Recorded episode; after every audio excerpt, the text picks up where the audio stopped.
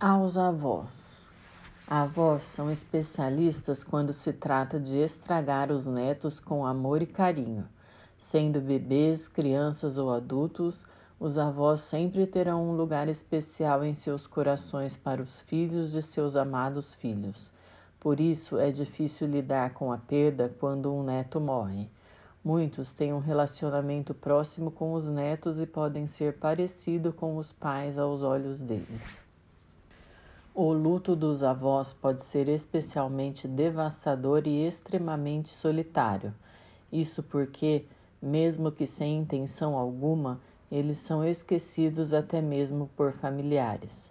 As pessoas imaginam que, como não foi o filho deles que morreu, a dor seja menos intensa e, por serem mais velhos, ter mais experiência de vida, são frequentemente considerados como mantenedores de melhores habilidades para lidar com a tragédia.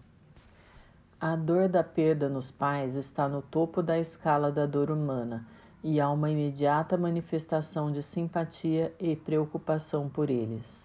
Enquanto isso, outros membros da família são frequentemente vistos como quem deve fornecer apoio principalmente os avós, mas não lembramos que o luto deles é duplicado. Eles sofrem a perda do neto e a dor do filho ao mesmo tempo. Quando alguém amado morre, todos nós refletimos sobre o significado da vida e da morte. Quando um neto morre, a busca por significado pode ser especialmente dolorosa.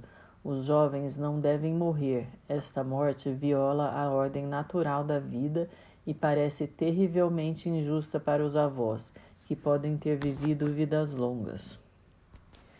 A luta para entender a morte pode provocar sentimentos de culpa. Por que Deus não me levou? Por que não poderia ter sido eu? Tais sentimentos são normais e necessários.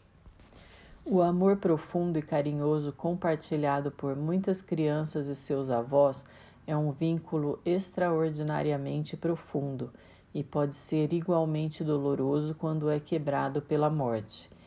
E esse luto pode não ser reconhecido, mas ainda assim é poderoso. Se você perdeu um neto, tem todos os motivos para se lamentar profundamente. A presença dele ainda é sentida. O amor não morre e, portanto, o relacionamento também não. Acima de tudo, seja paciente consigo mesmo e. Não tente suprimir sua dor. Selecione os parentes ou amigos que lhe dão conforto e diga como se sente. Não aceite uma comparação do seu pesar com o dos outros. Ele é único para cada pessoa. Tire uma folga do seu sofrimento ocasionalmente. Vá visitar um amigo ou tire férias curtas em um lugar que você goste. A perda de um neto é um duro golpe, mas evite pensar que a vida não tem mais a oferecer. Algumas das maiores músicas e literatura do mundo foram criadas a partir de uma tragédia pessoal.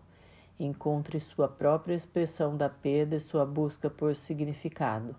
Veja se você pode criar seu próprio hacking.